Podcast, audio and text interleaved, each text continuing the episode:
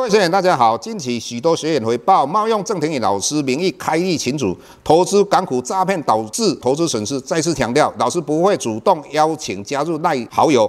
再次强调，老师没有 Telegram 群组。再次强调，老师只有在 PressPlay 撰写产业探讨文章。再次强调，老师不会在赖群组回答任何问题。有任何问题，在 PressPlay 平台内发问。再次强调，老师不会教大家投资港股，老师只有投资台股，请大家勿点选不明的赖群组以及连接，任何信息请审慎评估并提高警觉，切勿上当受骗。郑重呼吁，请勿盗用郑庭宇老师本人名义发文，冒用他人名义发文，以触犯伪造文书罪，请勿以身试法。接下来本周影片开始，各位大家好。又到我们解大盘的时间，那我想台股最坏的状况应该已经过去了哈。那第四季的话，应该有一个相对比较大的行情啊。为什么老师这样讲哈？我们可以从几个方向指标来跟各位分享。第一个，我们来看期后的净空单。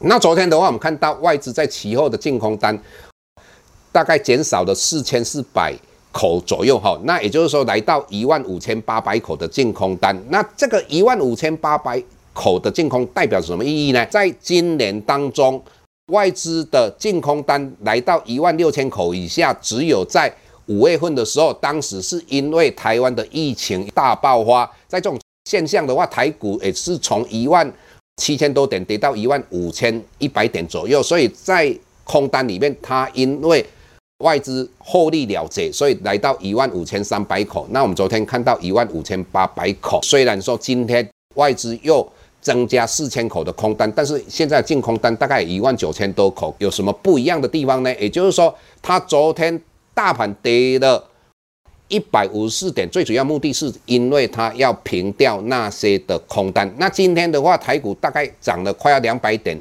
特别是由半导体主宰的。老师一直跟各位讲说，半导体是未来的主流，所以在这种状况之下，相对的它的净空单虽然又增加四千口，但是这个净空单它布的。位置也就是点数是在一万七千五百点，将来它只要在一万七千五百点以下，一万七千四百点、一万七千三百点，它都是获利的。所以，纵使外资要在平仓的时候要获利的话，它也不用杀得太低。但是整体来讲，老师的看法，这一万九千口是一个避险。如果你看到它，布空单来到三万五千口或是三万口以上的话，我们就稍微要注意一下，它可能就会在结算的时候把大盘把它压下来哈。这个各位要注意啊，这是第一点。第二点，从哪些轨迹可以看得到呢？这六个营业日里面，外资买台股大概买了快要一千亿，那这个是我们最近一年来很少看到的。老师的看法，去年他卖了大概五千亿左右的台股，今年也大概卖了五千亿。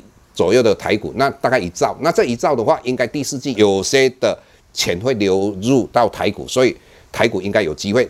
这个是第二个指标，第三个指标，大家一直都会在讲到 QE，也就是说我们要减少购债的金额。那老师上个礼拜已经跟各位讲得非常清楚的，二零一三年的五月份、六月份为什么会产生消债恐慌？那最主要是。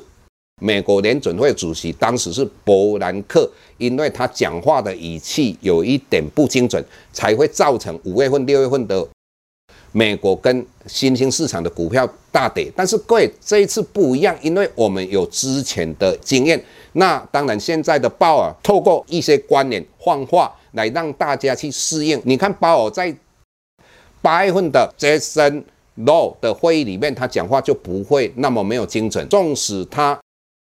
减少购债的金额，那整体来讲对股票影响应该是非常的小，甚至于台股会因为这样的减债明确。利空出现而往上涨，这个是第三点。那第四点，如果你看到以目前来讲，美国十年期公债殖利率还是在低点一点三以下，你再看到美元指数之前有创这个波段来的新高，但是现在又回跌大概九十二点三左右，所以从这些指标我们可以看到。台股第四季应该非常有机会。当然，我们要讲到产业这方面，老师一直从七月初的时候，大家非常看好后柜轮的时候，老师就跟各位讲说，你们要注意一下，不是它的获利不好，是因为它的筹码太凌乱，而且它资本额太大。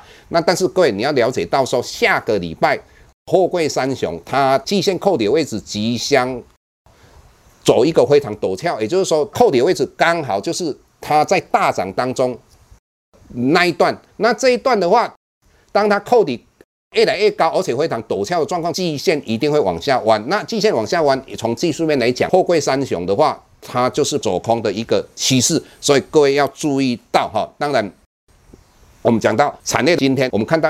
一点很特殊的航运股在跌的当中，各位以前航运股跌，我们的钢铁股已经跌，但是你有没有看到今天啊航运股在跌，我们的钢铁股至少中钢还是红色的。那中钢今天为什么没有好好发挥它往上涨呢？最主要原因，因为之前都受到航运股所拖累嘛。那现在它应该会。分道扬镳，走出自己的格局出来。那当然，我们一直还是看好钢铁股哈。那当然，就像说我们这个礼拜有跟各位谈到连接器啊，有关于各种产业的话，我们在 Plus Play 那个地方，我们讲的会更清楚。我们今天跟各位分析大盘就讲到这个地方，谢谢各位。下周台股个股当中，老师精选的十几档个股做重点分析。想要了解老师到底精选哪些个股，欢迎订阅 Plus Play 互惠内容。下周见。